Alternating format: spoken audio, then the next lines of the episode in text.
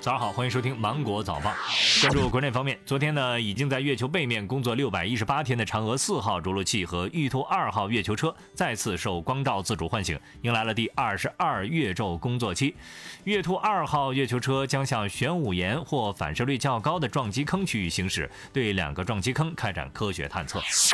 九月十二号，云南昭通威信县人民政府回应县委书记老丈人承包中学食堂说法时称，经核实，该信息不属实，属于谣言。十号呢，学生家长在微信一中找到了存在腐烂迹象的猪肉和白菜，有网友在社交平台上发布消息称，食堂是县委书记老丈人承包的。九月十二号，黑河及其所辖嫩江市近期各发现十六枚日军遗留炮弹，目前呢已经妥善处置了这些炮弹，随后将会统一做排爆处理。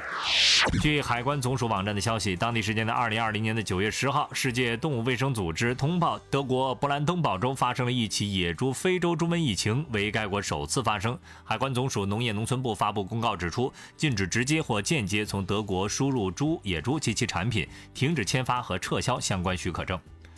根据世卫组织最新的实时统计数据显示，截止到北京时间九月十二号十六点三十五分，全球累计确诊新冠肺炎病例两千八百二十八万五千七百例，累计死亡病例九十一万一千二百五十五例。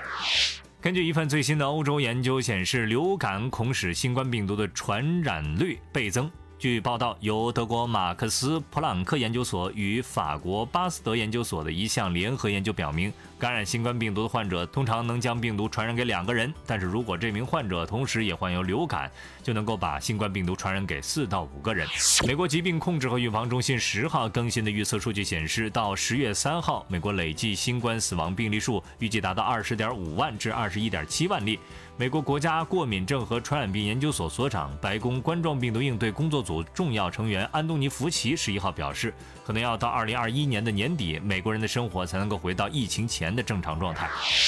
牛奶开封之后，最好一次性喝完，不要再给它放置。如果实在是喝不完的话呢，瓶装或者是盒装的牛奶应该盖好盖子之后，再放入六摄氏度以下的冰箱。而袋装的利乐枕牛奶要按照封口折三折、喝时减一减的原则进行操作，这样有助于避免牛奶被包装开口处的细菌所污染。